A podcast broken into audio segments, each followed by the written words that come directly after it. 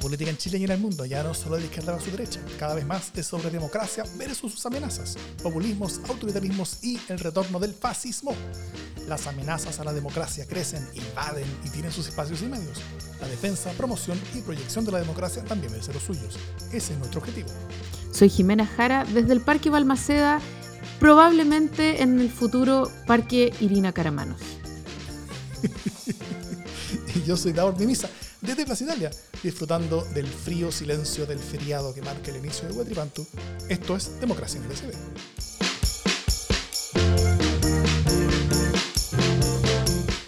¿Cómo estás, Jimé?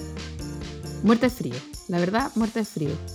Lo único bueno que tiene este día y estas, estas épocas de solsticio es que ya se acaba. ya empieza a volver el sol. Es lo único que me alegra. Hace, sí, hace frío. Eh, quienes están eh, en, vivo viéndonos y acompañándonos en este, en, grabamos como siempre los martes en la noche, a las 10, pasadas las 10 de la noche. Eh, incluso este martes feriado también estamos grabando porque con todo sino para qué. quienes me están viendo ven que tengo un chaleco de lana, ven que tengo un gorro de lana, ven que estoy completamente abrigado. Sí, te falta la pura cocina de leña, Davor. para, para tener controlada la situación. Esa creo que la administración del edificio no me la, no me la va a permitir. Pero bueno. Em, hoy día vamos, vamos, a analizar los primeros 100 días del gobierno de Gabriel Boric. Lo bonito, lo feo, lo sorpresivo y lo vergonzoso. Y luego nos adelantaremos, no, nos adentraremos en los diferentes flancos que se abrieron con el anuncio del cierre de la refinería de Ventanas. Pero antes partamos con un aviso de la casa. Eh, como todos los meses estamos regalando un fantástico libro de nuestro auspiciador, Laurel Libros. Este mes fue el turno de Memoria por correspondencia de Emma Reyes, que en diferentes cartas escribe su propia autobiografía, esta eh, artista colombiana. Eh, así que pedimos que nos enviaran sus autobiografías o memorias favoritas y por qué le gustan tanto, y la mejor respuesta se llevaría el libro. ¿Quién ganó, Jiménez? Mira, lo primero que quiero decir es que tuvimos hartos participantes. ¿ah?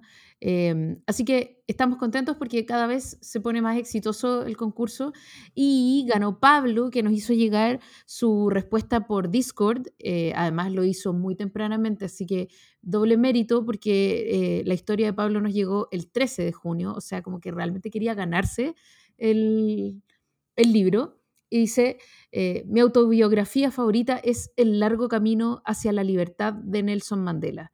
La razón es que efectivamente es una biografía donde uno puede apreciar toda la vida de Mandela desde niño hasta poco antes de su elección como presidente. Y así que hay una justificación, vamos a ponerle en las notas del podcast, nos vamos a poner en contacto contigo, Pablo. Em, nada, gracias por participar, por ponerle tanto Wendy, por, por sumarse a este ejercicio. Eh, y Memorias por Correspondencia es un tremendo, tremendo libro. Como lo he tenido ya hace tres semanas, he podido hojearlo. No, no he hecho la ordinariez de leérmelo antes que el dueño y el titular, y menos leérmelo gratis, pero he podido hojearlo eh, y, y sé que es un buen libro. Así que bien. Muy bien, felicitaciones también Pablo. Y eh, dicho eso, vamos con los temas del el día.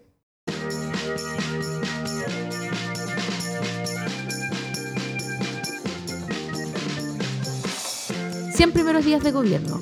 Normalmente es una fecha eh, que marca un hito. Fíjate que cuando uno eh, trabaja un poco en narrativa política, sabe que para las narrativas de largo aliento, los 100 primeros días son Em, una primera posibilidad de instalar temas. Eh, de hecho, normalmente hay medidas para los 100 primeros días, ¿no? Hay una cierta cantidad de medidas. De hecho, Bachelet 2014-2018 tenía 50 medidas para los 100 primeros días. Y no te explico lo que fueron esos 100 primeros días. Una horrenda maratón para cumplir eh, con esas medidas. En este caso, no se propuso una cantidad de, de medidas específicas, em, pero de todas maneras, aunque no se autoimponga como hito el gobierno, esos 100 primeros días sí funcionan como hito, funcionan como hito mediático, funcionan como hito em, de crítica eh, y de análisis político, y este ahí que se han cumplido los 100 primeros días, y aquí estamos hablando de los 100 primeros días, y están además los diarios hablando sobre los 100 primeros días. Em, ¿Y qué ha pasado en estos 100 primeros días?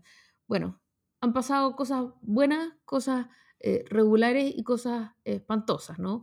Eh, normalmente lo más fácil, y porque uno es facilista, eh, es recordar el fondo las embarradas. O sea, este es un gobierno que partió, pero así fabuloso, con un presidente que es un gran comunicador, lo hemos dicho muchas veces, y fue una primera jornada bien épica, ¿no?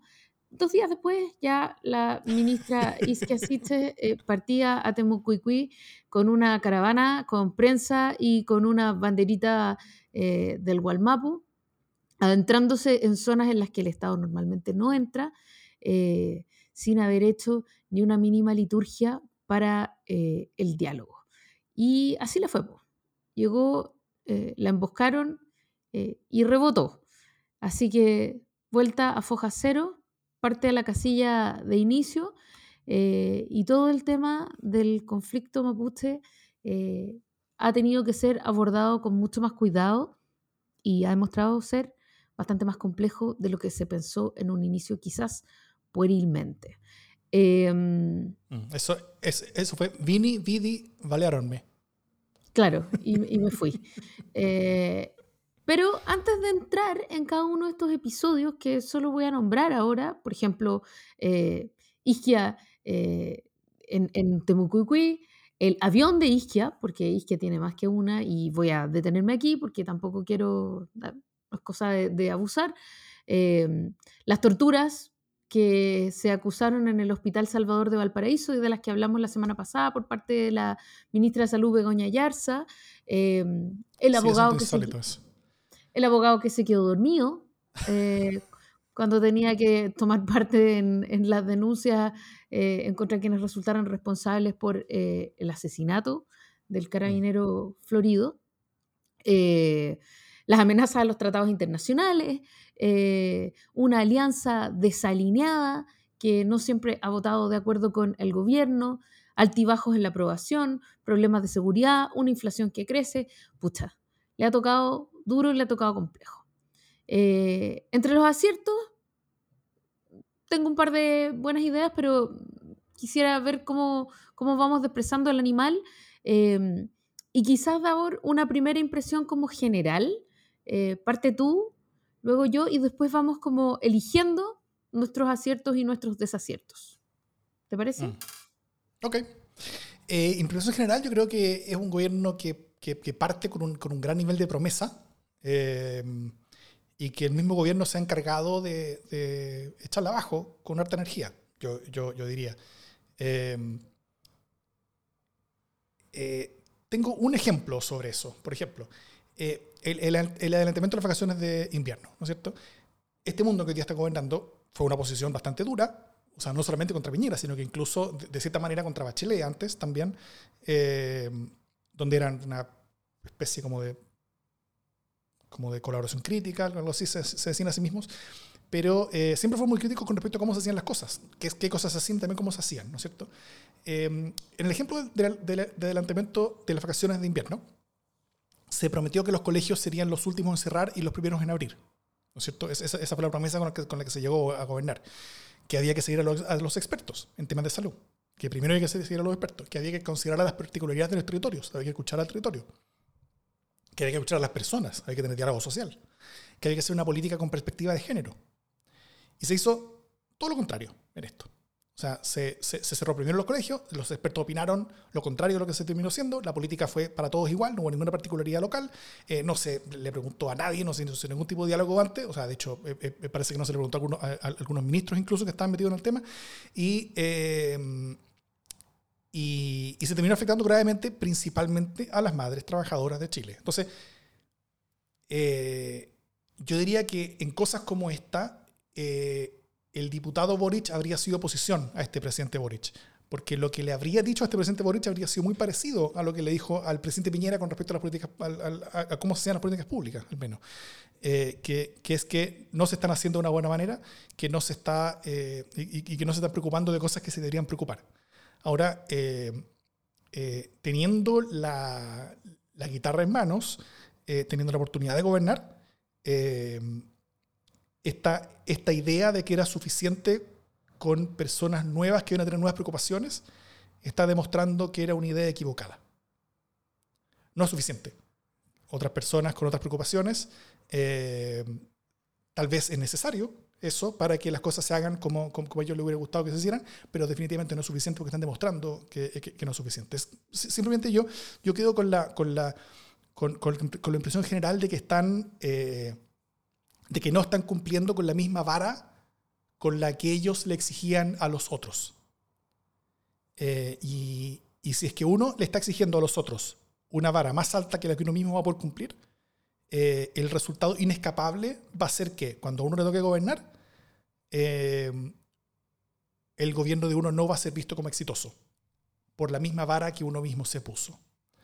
Eh, porque yo creo que hay que reconocer, no hay oposición con mucha fuerza. La, la, oposición como oposición no ha sido la protagonista en Chile en este momento no hemos tenido una posición desplegada, no hemos tenido una posición muy dura contra el gobierno, no hemos tenido una posición muy grande, en parte porque no han habido discusiones legislativas o de política pública tan grandes y tan fuertes en, las que se enfrente el, el, oficialismo con la oposición con, mucha dureza, ¿no es cierto?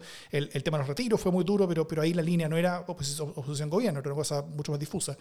en, en el tema de la de, lo que, de, lo que, probablemente fue el mayor logro del gobierno, que es la, eh, el, el, el, aumento del sueldo mínimo a través de un esquema mucho más nuevo, responsable, potente hacia el futuro. Eh, tampoco realmente la oposición hizo mucha pelea. Entonces, eh, ha sido una posición más o menos ausente. Y, y, lo que eso significa es que, bueno, que los problemas del gobierno hasta ahora no han sido pocos, han sido producto del mismo gobierno. Y eso es preocupante porque eventualmente van a empezar con las discusiones fuertes, vamos a empezar con cosas como la reforma tributaria, en las que la oposición va a tener un rol mucho más fuerte, mucho más decidido, eh, y si es que el gobierno jugando solo ya está perdiendo 2 a 1, ahora que tenga un equipo contrario puede ser peor. Así es. Yo creo efectivamente que, em, o sea, como más que entrar en cada uno de los episodios, las tendencias generales, como que veo algunas cuestiones que me parece que son más estructurales quizás mm. eh, y que quiero destacar. La primera de ellas tiene que ver eh, con una cosa muy difícil de resolver, que son los problemas en la alianza eh, de gobierno. O sea, em, es, ha sido muy difícil y va a ser muy difícil que parlamentarios que están pensando en sus propios electorados eh, más que colectivamente, se puedan plegar sin dudarlo a las medidas que propone el, gobierno. ¿no? Eh, la alianza oficialista ha sido muy dispersa en eso y es algo bien inusual para nosotros, quizás un signo de los, de los nuevos tiempos, ¿no? Eh, ni siquiera alcanza a verse como discolaje. Hay eh, de alguna manera un principismo eh, bien duro que se estrella incluso con las posibilidades que tiene el gobierno de establecer diálogo con sus propias filas. ¿no? lo vimos con el estado de excepción, mm. con la extensión del estado de excepción. Eh, con la instauración del estado de excepción. O sea, hay muchas críticas dentro de las propias filas y no son solo críticas, ¿no? también uno tenía la posibilidad, veíamos en los otros gobiernos que había críticas en el bloque oficialista, pero finalmente a la hora de los que hubo se plegaban más o menos a aquello que el gobierno determinaba. Ahora eso es incierto, o sea, hay críticas y además cada uno vota lo que quiere. Eh, eso es muy, muy, muy complejo de cara a las reformas que se quieren instalar eh, es muy complejo de cara al manejo que va a haber que hacer eh, con una economía muy debilitada, ¿cierto? donde, donde las tendencias pueden ser distintas respecto de las políticas públicas que es bueno aplicar, ¿no? Puede haber miradas diferentes. Eh, y es particularmente complejo también en el tema de seguridad. ¿Cómo resolver temas que hoy día están en la prioridad de la ciudadanía eh, que la gente está pidiendo más seguridad, más certeza eh, y que el gobierno muy adecuadamente está tratando de responder a eso, eh, está entendiendo que tiene que gobernar esas expectativas y que encuentra en su propia alianza un férreo opositor a las medidas que está tratando de, de instalar, ¿no? Y a mí me parece que eso tiene pocas posibilidades de cambiar. O sea, hay pocas posibilidades de que, de que con un simple cartillazo, por decirlo de alguna manera, eh, se alineen las fuerzas políticas propias del presidente. Eso es una primera cosa. Eh, lo segundo es que ha habido problemas de adaptación, por decirlo de alguna manera, eh, que eran esperables, pero que han sido quizás más grandes de lo que se podía imaginar. Eh, quizás porque está todo siendo televisado, quizás porque está todo siendo transmitido por Twitter, también por los propios, eh, por los propios titulares de los cargos, ¿no? Entonces las embarradas son embarradas en primera persona eh, y, con Twitter incluido. Entonces lo estamos viendo mucho más fuertemente. un amigo muy juiciosamente me decía, acá el problema es que todos quienes tienen que trabajar en algo han tenido que ser suches alguna vez, han tenido que aprender. Eh, y más allá de si has tenido grandes maestros que te hayan guiado por, la, por el camino laboral eh, o has tenido malos jefes, aunque sea para diferenciarte, te ha servido el aprendizaje en la trinchera, ¿no? Es muy, muy, muy complejo eh, llegar de jefe a muchos cargos. Eso es complicado y es imposible que no se cometan errores en ese intertanto, ¿no? Y la adaptación ha tenido mucho de eso mucho de pasar directo a la primera línea eh, y de tener que ir aprendiendo en el camino. Y eso es muy complicado. Y lo otro que es complejo, además de la inexperiencia en estos problemas de adaptación, son las descoordinaciones, ¿no? El salir, eh, el tratar de salir jugando primero, eh, sea en redes sociales o sea en los medios, lo vimos con ventanas, después vamos a entrar en eso, el tratar de, hablar sin que esté todo cocinado y planificado, ¿no? Y eso es un síntoma de los tiempos. Y otra cuestión que me parece que, em, que es importante, a la, que hay que ponerle ojo quizá, es esta, esta forma que tiene el presidente de ser muy transparente, de ser muy honesto, de pedir disculpas por los errores, pero también de retonear un poco a los ministros por, eh, por la prensa, eh, que yo creo que es súper complicado, porque porque la ropa sucia se lava en casa, ¿no? Y desde luego que hay ministros que merecen ser retados. Eh, y quizás incluso es bueno que se sepa que el presidente habló y, e interpeló eh, a alguna persona, ¿no? Eh, como se supo en su momento con la ministra Isquia Siches, que el presidente le había llamado, que habían hablado durante, no sé, 20 minutos. sí. Eso fue un trascendido de prensa como, como pasa en todos los Como pasa siempre, ¿no? pero un poco la, conversación eh, propia del presidente con sus ministros es importante y es importante conservar las formas. Es feo eh, que, los ministros sean retados por los medios, ¿no?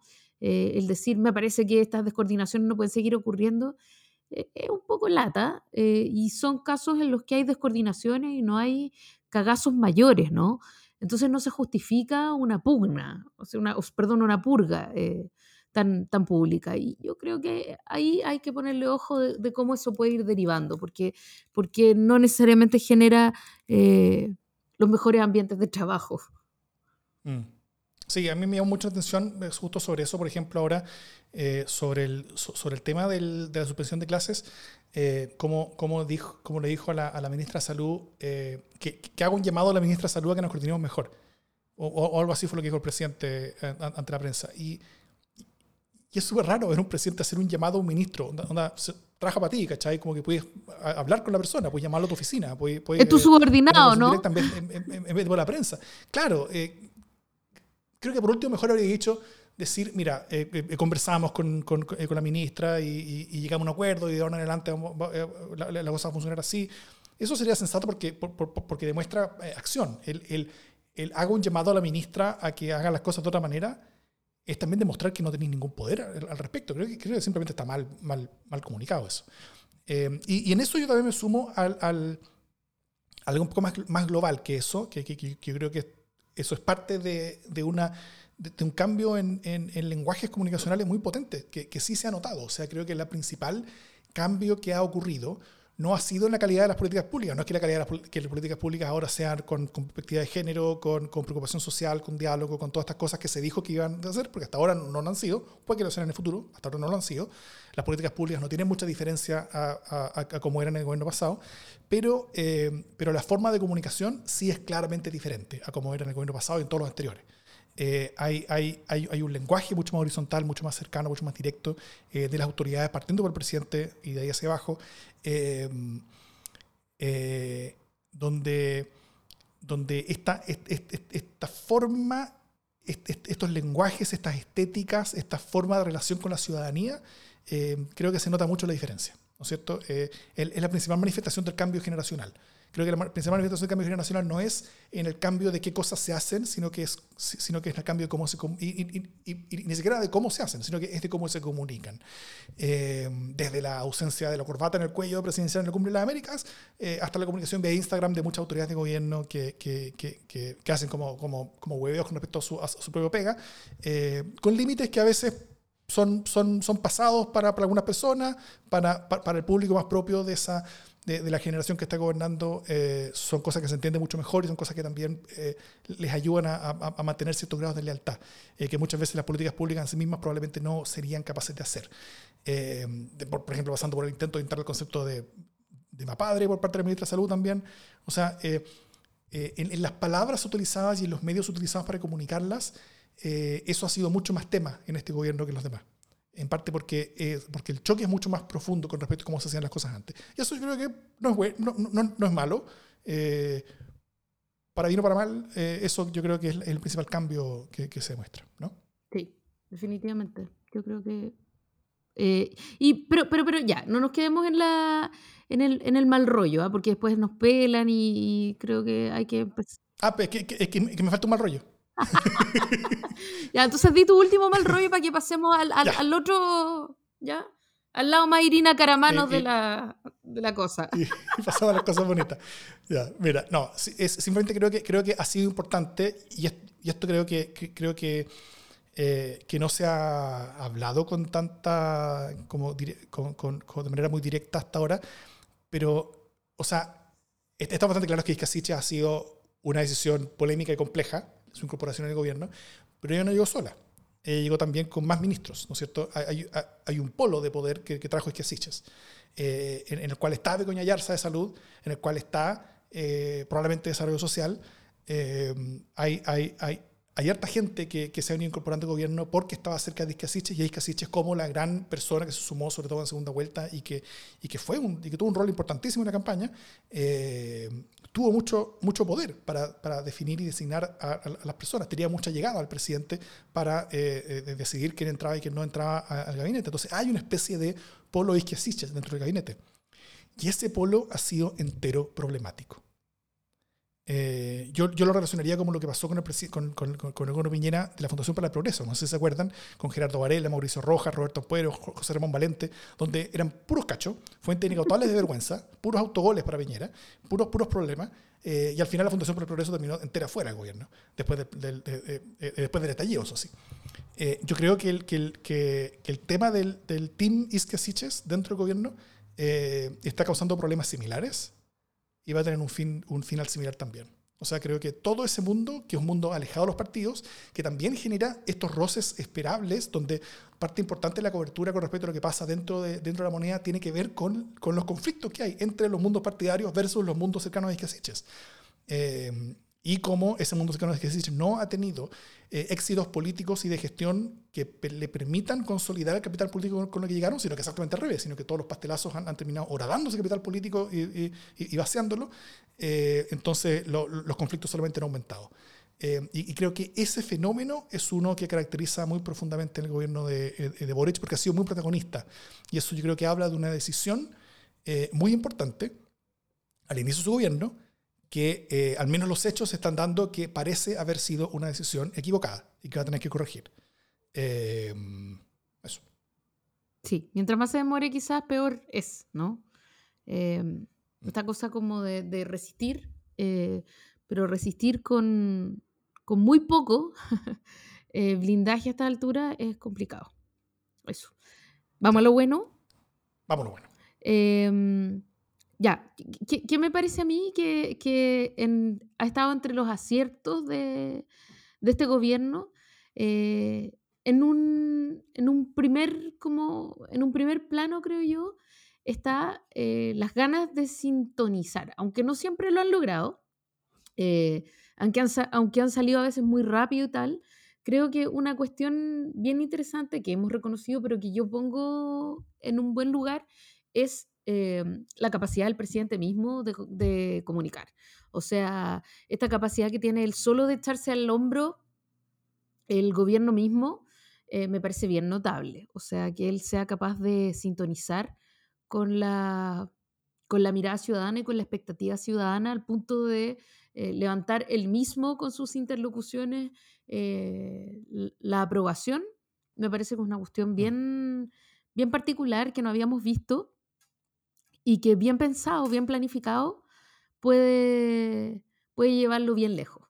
Eh, eso. Pero, pero creo que sí le falta planificación a eso.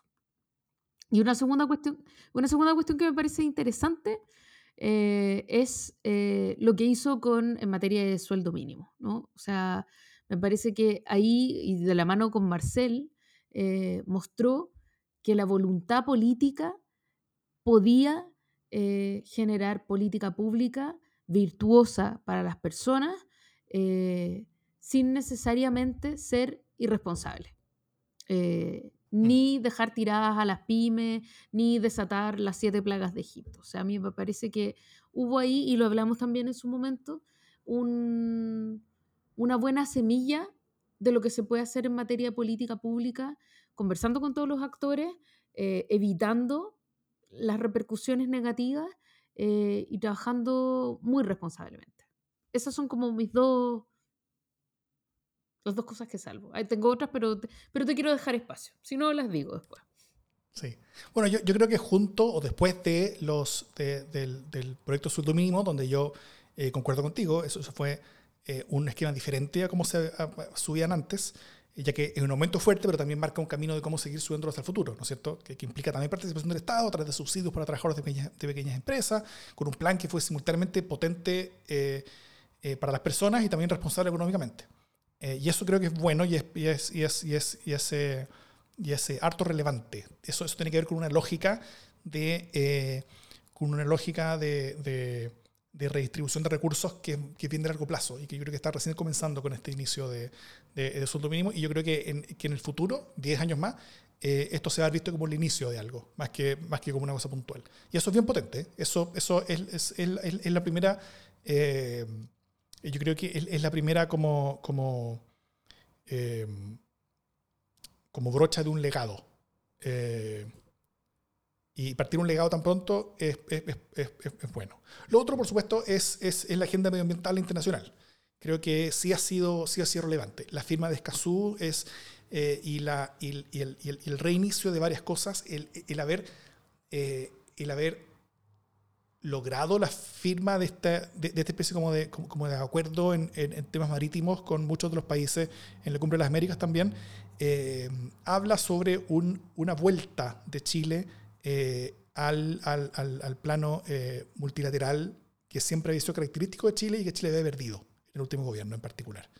eso fue tal vez de las principales cosas que se, que se dañaron y se perdieron durante Piñera y que ahora se está recuperando relativamente bien con estos visos medios, medios, medios, medios detonados como amenazantes contra los tratados internacionales, pero, eh, pero, eh, pero todo eso hasta ahora ha sido más bien de nivel de discurso y de la polémica, pero las cosas que sí se han hecho han sido más bien, eh, más bien la, la, la, línea de la política exterior de la ministra Rejola, que ha sido un, un, retorno a, a, muchas cosas más tradicionales de la política exterior de Chile como política de Estado, y eso creo que es potente. Eh, y se habían hecho algunas promesas eh, para los 100 primeros días. Y la mayoría de ellas sí se cumplió. De hecho, estuve, estuve repasándolas. Eh, bueno, Escazú sí se había prometido, el sueldo mínimo sí se prometió, y, y, se logró. sí se hicieron, sí se sí se dijo que se convocaría, convocaría, una comisión de diálogo social, eso no se hizo, pero sí, sí han habido diálogos sociales para eh, cosas particulares, como el sueldo mínimo también, para la eh, reforma de pensiones, ya hay un, diálogo eh, que, que, comenzó. la reforma tributaria también, el diálogo tributario. La reforma tributaria se anunció que había sido para los primeros 100 días y no bueno, ya pasaron los 100 días, fue el domingo que se cumplieron, no, no ocurrió, pero, pero sí se, se dijo que iba a ser durante junio, así que los próximos días debiera estar apareciendo y tal vez sea el tema del próximo capítulo de democracia en LSD. Sí, súper, o sea, a mí me parece también que, que ha habido cosas interesantes, ha habido signos interesantes. Em, y esta idea de tratar de llevar a diálogo cuestiones que son complejas, como los diálogos tributarios, ¿no? Eh, que uno dice, bueno, pero ¿qué puede pasar aquí? Y me parece que vale la pena intentarlo. Aun cuando son temas complejos, vale la pena intentarlo. y, respeto mucho esta idea de tratar de hacer las cosas de otra manera eh, y con la incorporación creciente de la ciudadanía, pero en serio. No como para decirle, oiga, ¿les parece? Ya bacán, ¿cachai? O sea, no es la idea de que la política va por un lado, tenéis listo el proyecto, el proyecto de ley, eh, pero así unos diálogos, cosa que no se diga. No, o sea, a mí me parece que aquí hay una... Esta idea de tratar de, traer desde abajo, efectivamente, eh, una mirada. Mm, sí. Eh, y simplemente para terminar de destacar, como ya destacamos algunos, algunos ministerios que, que, habían sido notoriamente mal llevados, como hay que decirlo, Interior y Salud en particular, pero, pero entre otros también, pero sí hay otros que han sido yo creo que justamente bien destacados, como el de Camila Vallejo y eh, la Secretaría General de Gobierno y, la, y, el, Ministerio de Hacienda de Mario Marcel. Creo que han tenido liderazgos muy potentes, muy destacados. Eh, hasta, en las caricaturas sobre el gobierno, como que aparecen que son las únicas dos personas que, como que están moviendo el buque. Eh, pero también yo creo que menos destacado, y, debería serlo más, yo también pondría a, a, los ministerios de Antonio Rejola, de Maisa Rojas y de Antonio Orellana. Creo que las tres han tenido roles bastante relevantes, políticos importantes y que están moviendo las cosas en dirección correcta.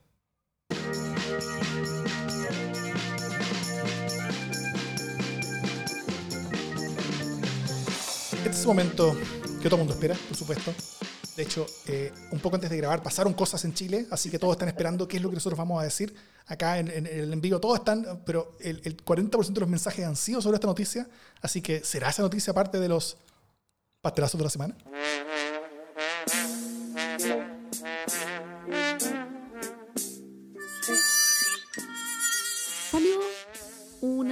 Resolución eh, en las, pero sí, ni siquiera en las horas eh, previas, sino que en los minutos previos a que grabáramos, menos de una hora antes de grabar, eh, que notificaba a las personas de cómo el hasta ahora gabinete, conocido como gabinete de la primera dama y también conocido antes como dirección sociocultural eh, de la presidencia de la República, encabezado por en ese entonces eh, Sebastián Dávalos, eh, cambia de nombre y pasa a llamarse Gabinete Irina Caramanos, ¿no?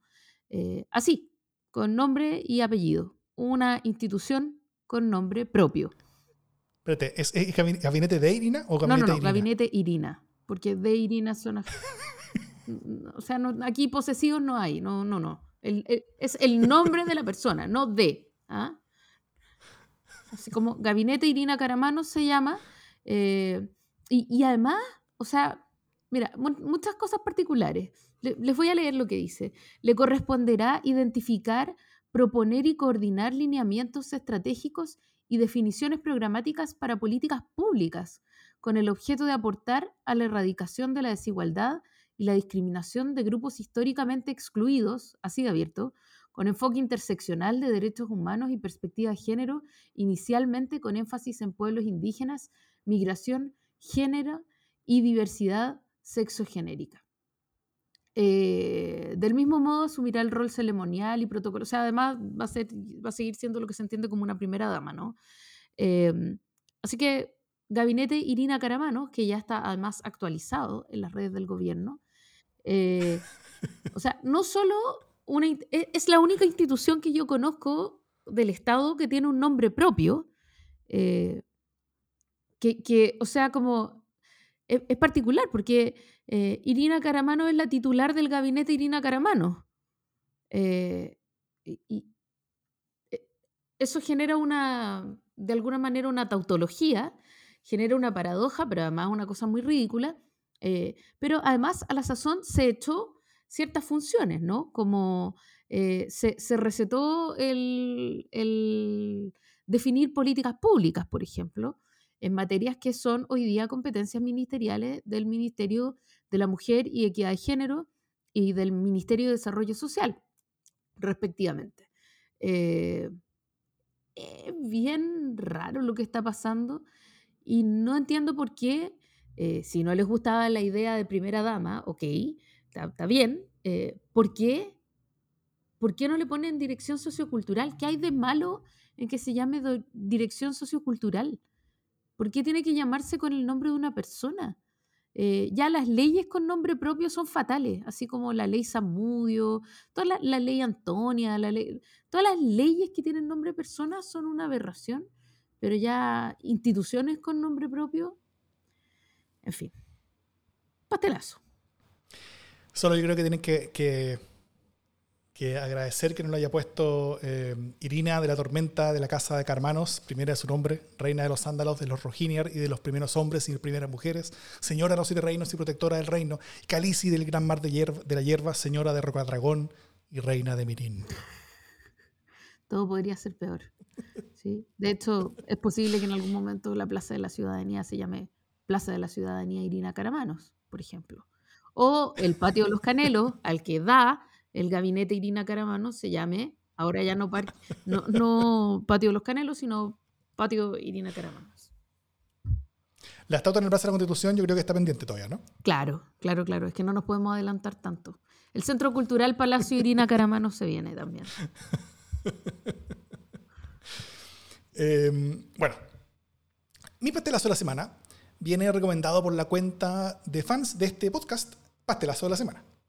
Eh, la historia es así. Un grupo de diputados y diputadas quiso demostrar el peso del apoyo de la Cámara de Diputados, en, la Cámara de Diputados, por el proceso constitucional. Así que propusieron uno de esos votos declarativos y no vinculantes que decía, eh, decía solamente esto. La Cámara de Diputados y Diputadas manifiesta su apoyo a la Convención Constitucional en su trabajo de redacción de la nueva Constitución para Chile. Punto. Se votó el 15 de junio. Eh, lo que esos diputados esperaban que ocurriera, yo creo, era un voto a favor y poder salir a manifestar ese apoyo simbólico pero institucional, ¿no es cierto? ¿Pasó eso? No. Por supuesto que no. La votación se perdió con 59 votos a favor, 64 en contra y 14 abstenciones. Poco más de un tercio de los diputados votaron a favor. El resultado fue un papelón que fue un regalo innecesario al rechazo. Los autores de este papelón, Lorena Frías, María Francisca Bello, Mercedes Bulnes, Diego Ibáñez, Javiera Morales, Patricio Rosas, Clara Zagardia, Gonzalo Winter y Gael Geomans, es decir, toda la bancada de convergencia social en la Cámara de Diputados y diputadas. Pasteles, diputades. Pasteles, todos y todas. y todes.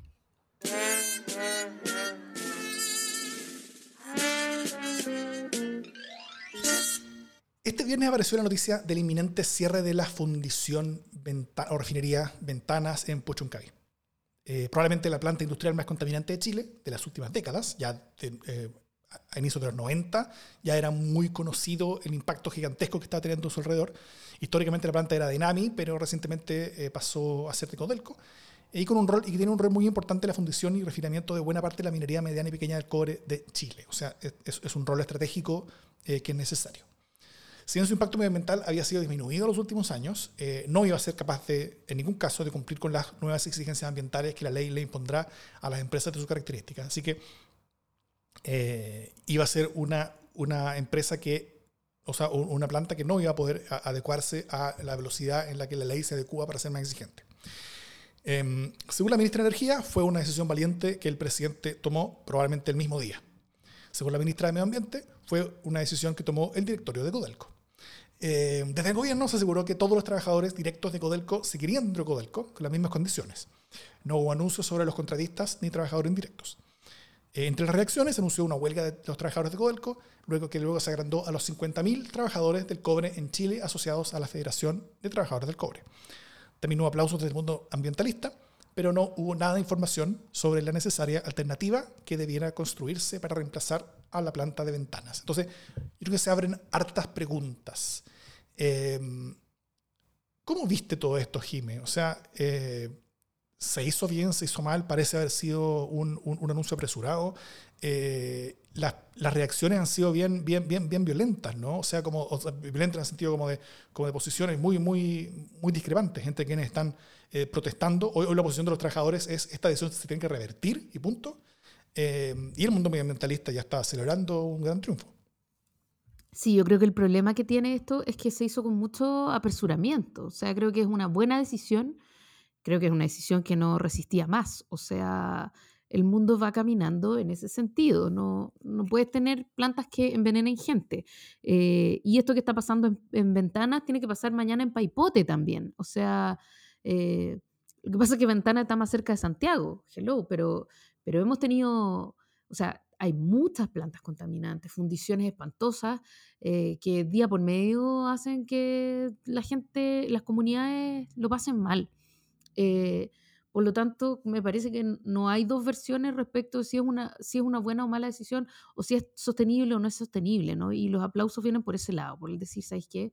La vida de las personas eh, no puede estar a disposición o, no puede ponerse en pausa mientras, mientras ocurren eh, intoxicaciones y tal, día por medio, con niños incluidos, eh, por una actividad económica, cualquiera sea la actividad económica. O sea, actividades económicas que envenenan a la gente, ponen en peligro la vida de la gente y matan a la gente enfermándola, son actividades económicas que simplemente no pueden tener cabida en el siglo XXI. Ahora, dicho eso, y que me parece que es una decisión razonable, buena, saludable e inexcusable. Eh, el modo en que se hizo fue rápido, eh, fue quizás sin haber hecho toda la contención eh, previa, sin haber tenido conversaciones con todos los actores que podían reaccionar.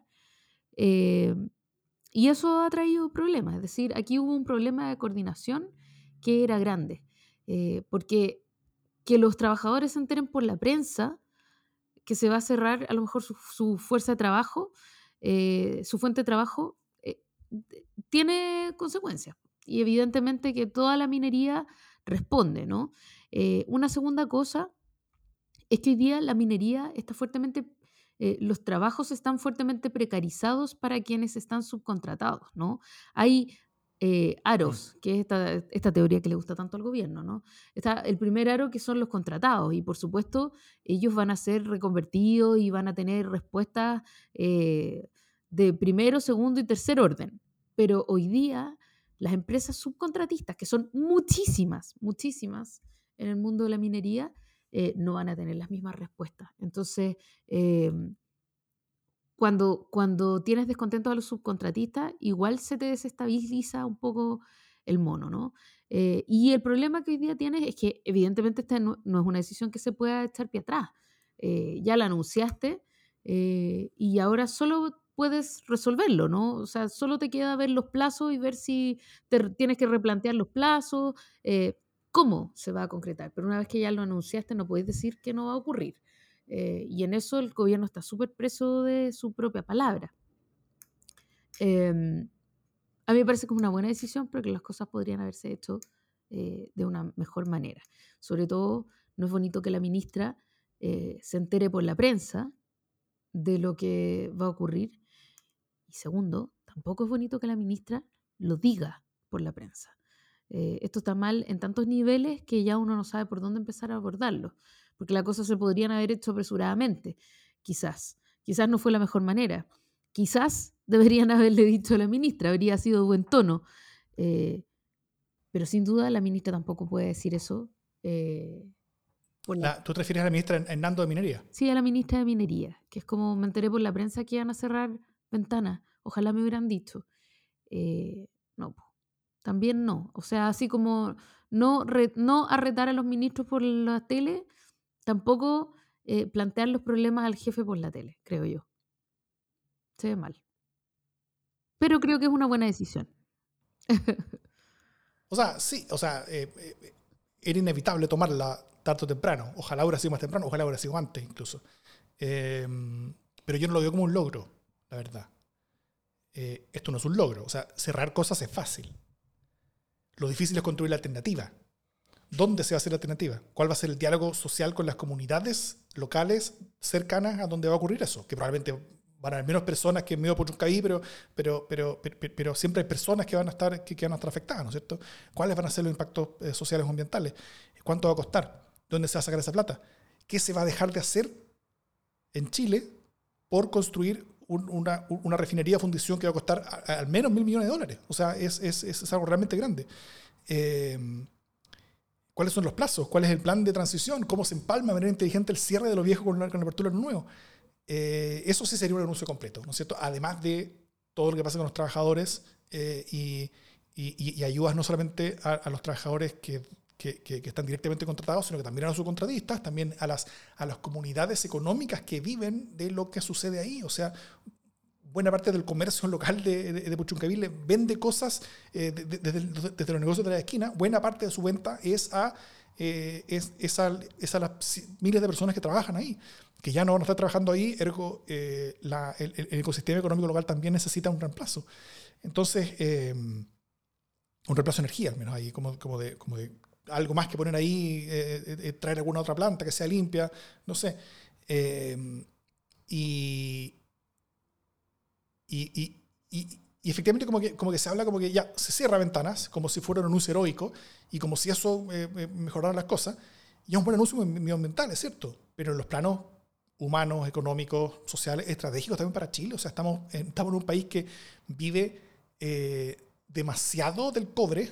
Es muy terrible lo mucho del cobre que vive, pero, pero la manera de dejar de vivir con, del cobre no es eh, deteriorar nuestra, nuestro ecosistema industrial del cobre, sino que es, tener otras cosas que se sumen a ello y que sea más potente. Pero, pero si es que nosotros vamos a deteriorar nuestro ecosistema eh, interno del cobre eh, sin hacer el reemplazo económico es importante, estamos haciéndonos un daño social neto, que es un daño social que es evitable. Sobre todo si las cosas se hacen con más tiempo, se hacen, se hacen, se hacen mejor pensadas y también si se anuncian mejor. para partir, esta huelga va a ser costosísima para Chile.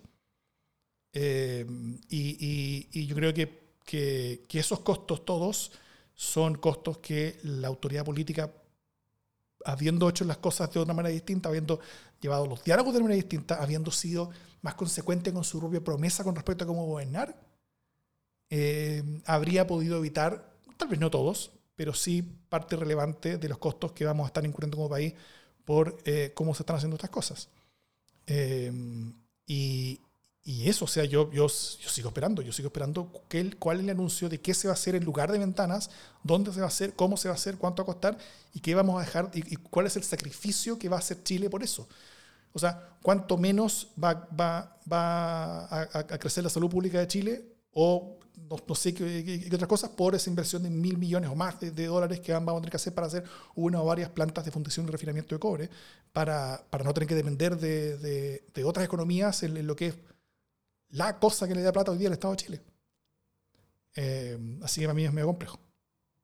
Sí, creo que es un tema súper complejo. Como la reconversión productiva es siempre una cuestión muy complicada. Si no, pregúntenle a Lota. Eh, y, son el, el, pueblo de los peluqueros. El pueblo de los peluqueros, claro, eso mismo. Eh, y esto de verdad es muy dramático para la gente que habita ahí.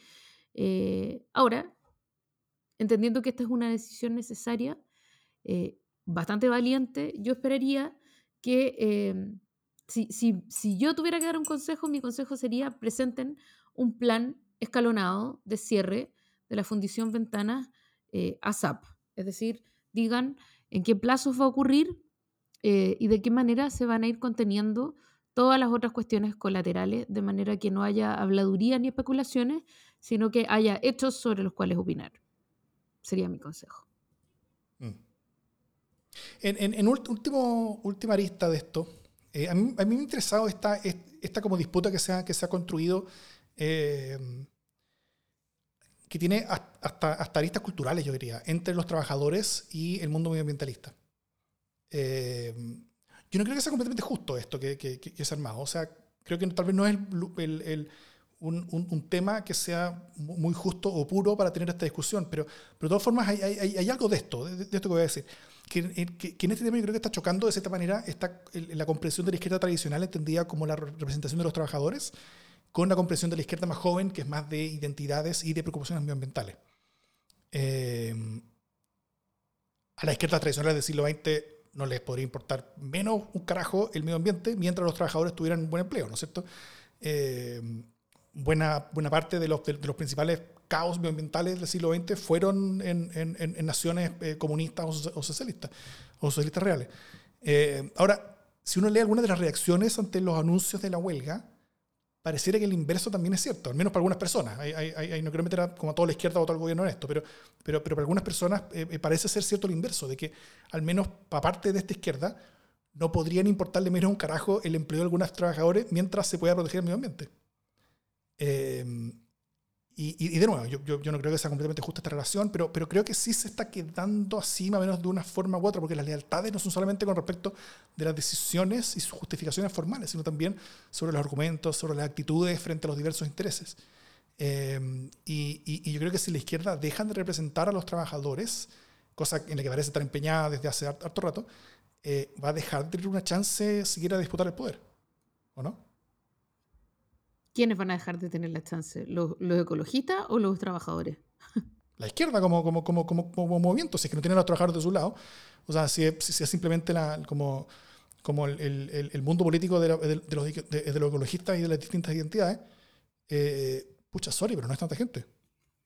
Sí, bueno, eso me lleva, fíjate, eh, al, a las críticas que recibió Lula eh, en una entrevista que dio al The Economist. Eh, justamente a propósito del Amazonas, ¿no?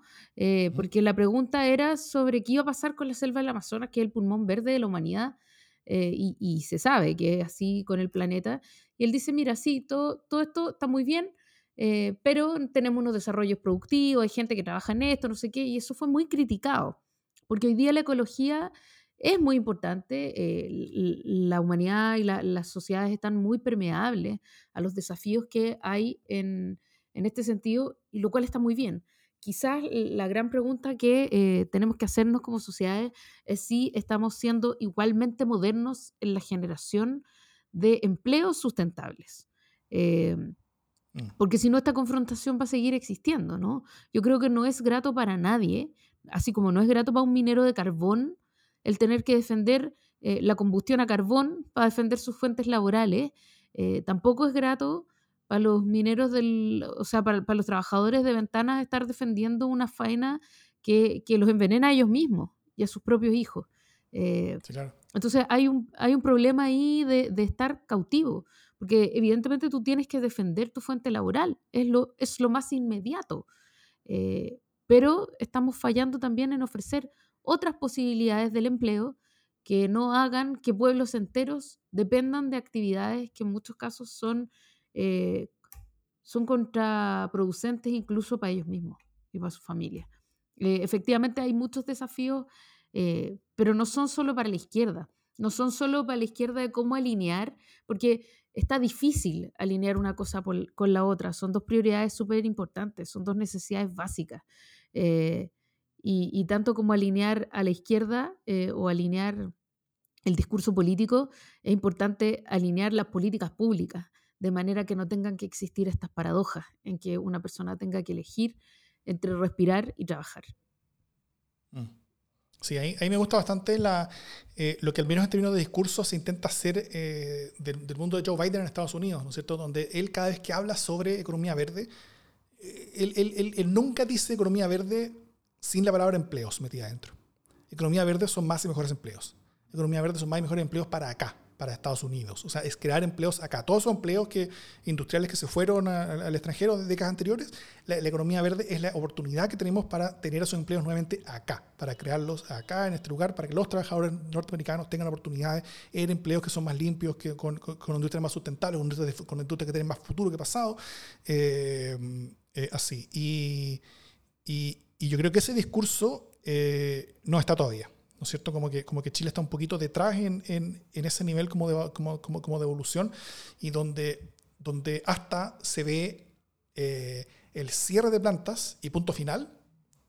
O sea, sin, sin hablar de, ni, ni, otras cosas, no, el, como el cerrar plantas como una cosa netamente positiva y buena, eh, siendo, que, siendo que si bien bien puede ser. O sea, yo, yo, yo sí creo que, el, que, el, que, la reducción del impacto negativo medioambiental puede ser mucho más importante que, el, que los empleos puntuales que se pueden perder ahí. Pero, pero, pero, pero la suma de, de, de, de la manifestación de, esa, de ese discurso, eh, muchas veces más, lo que hace es aliena a trabajadores. los aliena eh, de ese discurso, los aliena eh, de, de, ese mundo y finalmente lo que hace es que los lleva a buscar alternativas de otros mundos políticos que sí los escuchen y que sí los respeten y que sí los toman en cuenta. Y esos mundos políticos, al menos en otras partes del mundo, es la ultraderecha. Eh, y en Chile también lo puede ser. Eso finalmente es una preocupación que yo tengo.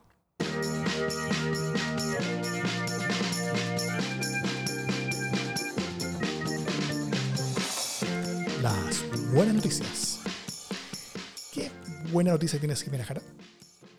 Tengo una buena noticia que por supuesto se puede transformar en mala noticia, pero que hasta aquí es una buena noticia y es em, que supuestamente va a haber, eh, el sistema frontal nos va a traer lluvias eh, en la región metropolitana. Eh, y eso es siempre necesario, es siempre bienvenido. Mi única expectativa es que sea más lluvia que viento, tormentas y desastres, y también que las lluvias no sean inundación, horror, aluviones, etc. Pero como se sabe, esto es Chile, eh, sabemos cómo empieza, no sabemos cómo termina. Y la lluvia de todas maneras es súper bienvenida y es súper necesaria para que no tengamos un verano con racionamiento de agua en la región metropolitana.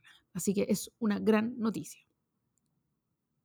Como buena noticia, quiero, quiero utilizar la buena encuesta que hace Espacio Público cada cierto tiempo, eh, que salió, sacó hace un par de días su, último, su última edición, eh, donde muestra algo que para mí, quienes han escuchado este podcast desde sus inicios, se, se, darán cuenta que es, que es algo que yo siempre miro con mucha atención, que es la preponderancia de las emociones en torno al proceso constitucional y la reducción potente y fuerte que tuvo, que, que, tuvo eh, las emociones positivas y el alza fuerte que tuvieron, eh, en cambio, las negativas por ahí por marzo y abril de este año, se ha revertido, no, no completamente, pero un, un poquito. Al menos un tercio de esa, de esa dirección negativa se revirtió eh, desde la encuesta anterior a esta, y eso es, creo que, bueno.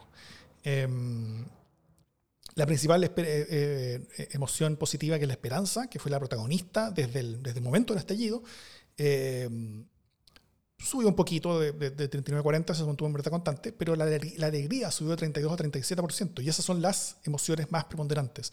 La desconfianza bajó de 36 a 29, y el miedo bajó también del 33 al 26. O sea, las, las, las emociones más positivas eh, al menos la alegría de ellas eh, subió un poco y las más negativas han bajado eh, de manera algo más relevante. Entonces, la suma de las, de, de, las cosas positivas está siendo un poquito mayor que la suma de las cosas negativas. Eso es al menos algo positivo, si bien eh, continúa siendo, eh, el rechazo continúa arriba de la prueba, en la última academia el rechazo retrocedió un poquito junto con Boric, después de que pasó el tiempo de la cuenta pública, pero em, para mí siempre son muy importantes estas ideas sobre las emociones porque tiene que ver lo que está detrás, al final lo que hace que las personas voten por, un, por una cosa u otra. Eso. Grandes noticias. Dicho todo eso, esto es Democracia en LSD.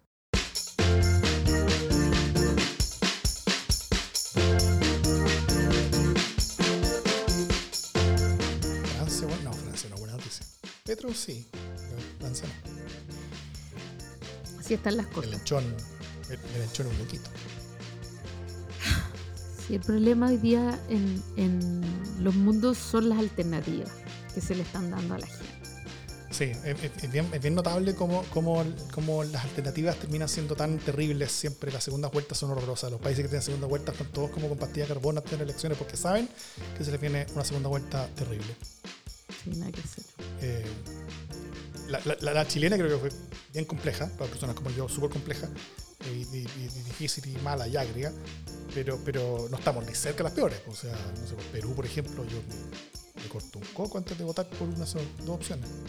Sí, ¿no? Y la última segunda vuelta que tuvo Perú, terrible, las dos, horrorosa. Yo también, y no tengo.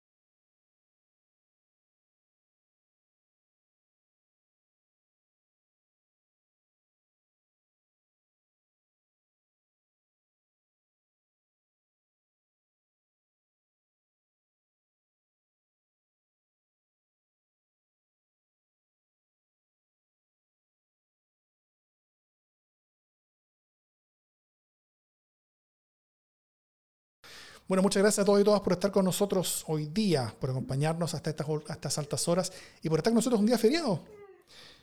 Em, nos veremos pronto, la próxima semana, y felicitaciones al ganador del de libro de Laurel.